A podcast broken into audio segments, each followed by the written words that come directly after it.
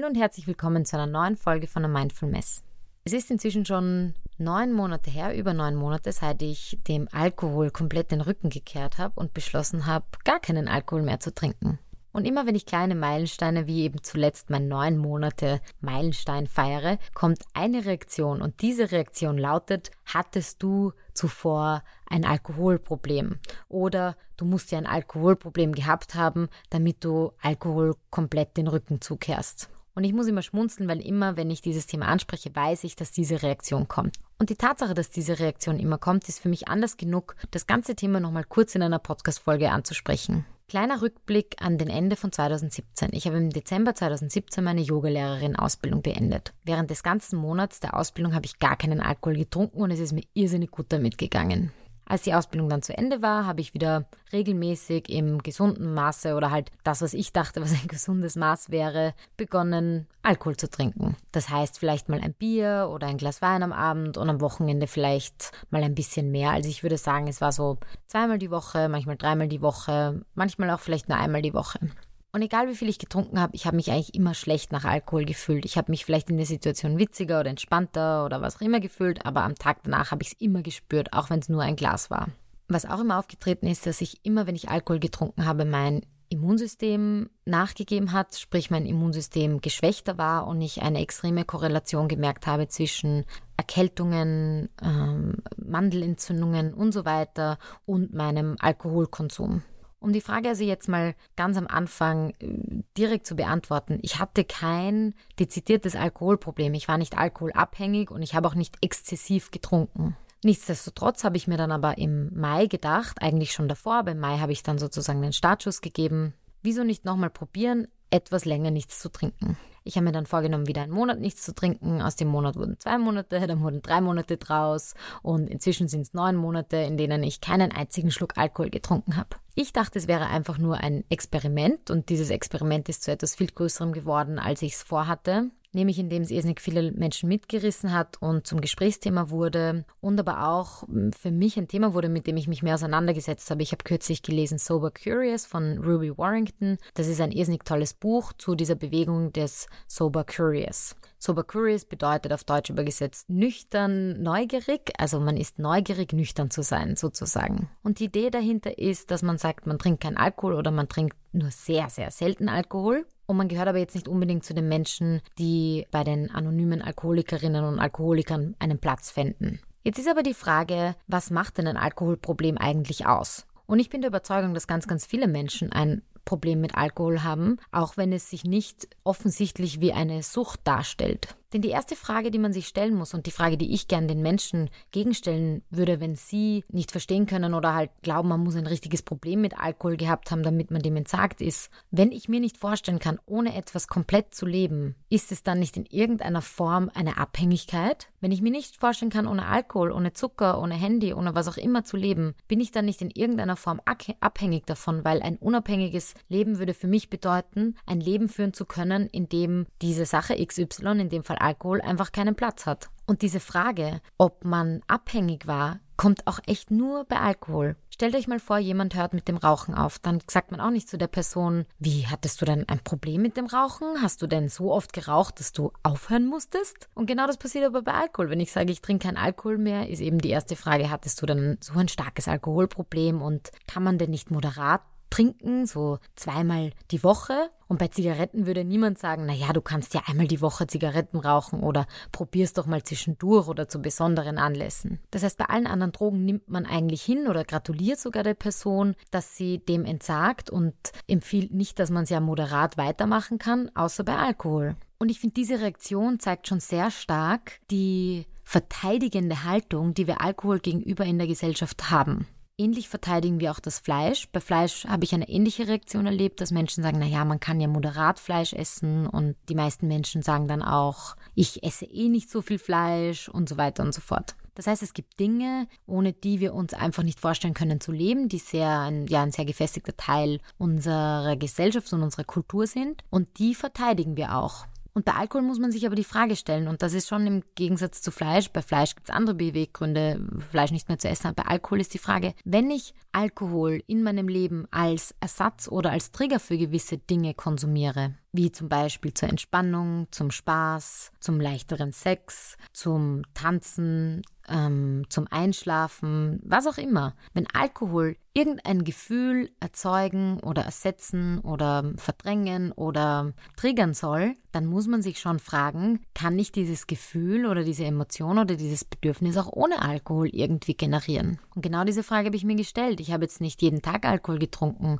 aber ich habe schon des Öfteren ein Glas Wein am Abend getrunken, weil es für mich einfach ein Ritual war, das ich zelebriert habe und wo ich mich entspannen konnte. Und dann habe ich mir gedacht, wieso muss ich eigentlich ein Nervengift zuführen, um mich zu entspannen? Wenn man jetzt besondere Schmerzen hat und ein Schmerzmittel nimmt, okay, da gibt es keine anderen Möglichkeiten oder halt auch ein alternatives Schmerzmittel, was auch immer. Aber Entspannung, kann man Entspannung nicht auch durch Meditation, durch Atmung, durch Bewegung, durch andere nicht Bewusstseins- oder so stark bewusstseinsverändernde Substanzen oder Möglichkeiten verändern? Und was dann eben sehr, sehr interessant ist an der Reaktion, die viele Menschen aufbringen, wenn ich sage, dass ich keinen Alkohol mehr trinke, ist, dass es eine sehr defizitäre Reaktion ist. Also sie sprechen von Problemen und wie schlimm das nicht sein muss. Und das ist auch eine Reaktion, die man nur bei Alkohol bekommt. Wenn jemand sagt, hey, ich habe zu rauchen aufgehört, dann gratuliert man der Person und sagt, hey, cool und hast das für deine Gesundheit getan und super und wie fühlst du dich und geht's dir besser und man ist einfach positiv und bejahend. Und bei Alkohol kriege ich das sehr, sehr selten eigentlich. Und wenn ich den Personen dann aber erkläre, dass ich mich klarer fühle, dass meine Haut schöner ist, dass ich mehr Energie habe, dass ich besser schlafe, dass ich total glücklich bin mit dieser Situation oder mit dieser Entscheidung, dann sind total viele Leute überrascht und viele sind dann interessiert, aber viele nagen oder hängen trotzdem noch an dieser Idee fest, dass man ja ein richtig krasses Problem mit Alkohol gehabt haben muss, dass man tatsächlich sagt, man trinkt keinen Alkohol mehr. Ich finde aber, man muss einfach sehr, sehr ehrlich mit sich selber sein. Ich habe lang verdrängt, was Alkohol mit mir macht. Und ich habe lang verdrängt, dass ich selbst nach einem Glas Wein mich einfach nicht gut fühle. Und ich habe lang verdrängt, dass ich auch nichts vertrage. Und ich habe lang verdrängt, dass ich Kater einfach hasse. Und dieses Experiment hat mir halt gezeigt, dass ich persönlich, und das ist rein subjektiv, es richtig geil finde, keinen Alkohol zu trinken. Und das kann man nur sagen, wenn man es probiert hat und wenn man es gemacht hat. Und ich hätte wahrscheinlich zuvor ja auch irgendwie anders reagiert oder hätte es mir nicht vorstellen können. Aber wenn man es nicht probiert hat und zwar aus eigenen Stücken heraus, also nicht weil man nicht darf oder weil man eine Krankheit hat oder schwanger ist oder was auch immer, sondern wenn man das wirklich freiwillig sich dazu entschlossen hat, dann wird man auch merken, was Alkohol für einen vorher bedeutet hat. Und ich finde diese Reaktion, dieses total überrascht sein, wenn jemand tatsächlich einfach keinen Alkohol trinkt und sich irgendwie zusammenzimmern, dass diese Person ein Problem hatte oder dass diese Person irgendein Hippie oder ein Hardcore-Yogi sein muss oder was auch immer, zeigt eigentlich, wie tief verankert Alkohol in unserer Gesellschaft ist und wo er überall ist. Er ist in den Serien, in den Filmen. Jedes einzelne Blind Date, auf das ich gegangen bin, das am Abend war, bei jedem habe ich ein Glas Wein oder irgendwas getrunken. Es war ganz normal und es ist ganz normal, dass Alkohol einfach überall ist. Und wenn man aber bedenkt, dass Alkohol zu den fünf gefährlichsten Drogen gehört, neben Heroin, Kokain, Nikotin und Schlafmitteln, dann sollte man sich eigentlich schon Gedanken machen, wie das sein kann, dass eine Droge zu so einer Volksdroge wurde und wieso wir unterbewusst Alkohol die ganze Zeit so verteidigen und wieso wir es verteidigen, indem wir Menschen, die keinen Alkohol trinken, nicht gratulieren und sagen, dass das cool ist, sondern suggerieren oder unterstellen, dass sie ein richtig schlimmes Problem damit gehabt haben müssen.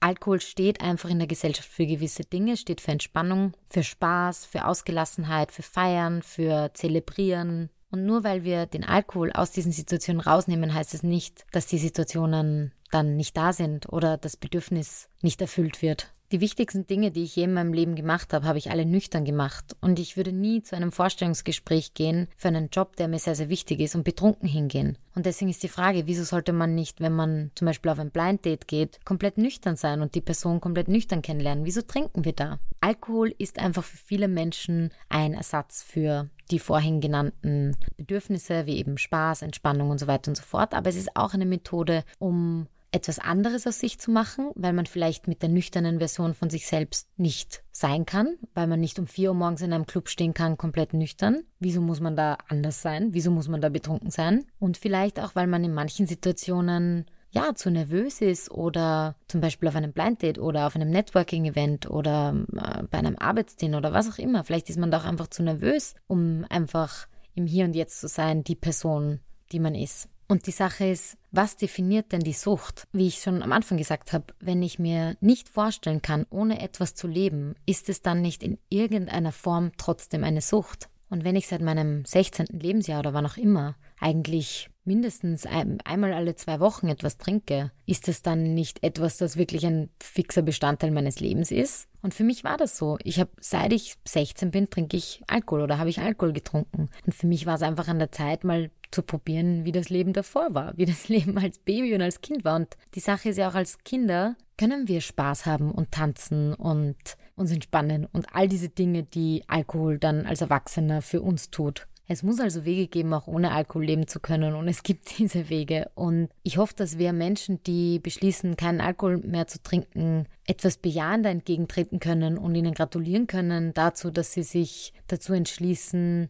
einer Volksdroge, die wirklich unfassbare Auswüchse hat und die einfach überall ist und auch vielen Konzernen sehr viel Geld in die Hand, Hände treibt und auch sehr viele Menschen, die wirklich ein seriöses Alkoholproblem haben, in sehr, sehr schlimme Situationen bringt. Und wenn man bedenkt, wie leicht es ist, an Alkohol zu kommen und jeder Mensch, der wie ich Alkoholiker und Alkoholikerinnen kennt, weiß, dass Alkohol einfach Familien zerstören kann. Und es ist im Prinzip egal, ob es die Alkoholikerin, der Alkoholiker oder eine ganz normale Person ist, die beschließt, ohne Alkohol zu leben. Wir können diesen Menschen gratulieren und wir können uns für sie freuen. Und solange wir selber nicht probiert haben, ohne etwas länger zu leben, können wir auch nicht wirklich darüber urteilen, wie das ist. Das waren meine Two Cents zu dieser Frage, die immer wieder kommt. Und wenn euch mehr Podcast-Folgen zu dem Thema Alkohol oder Alkoholabstinenz in dem Fall interessieren, lasst es mich wissen. Bis zum nächsten Mal. Ciao.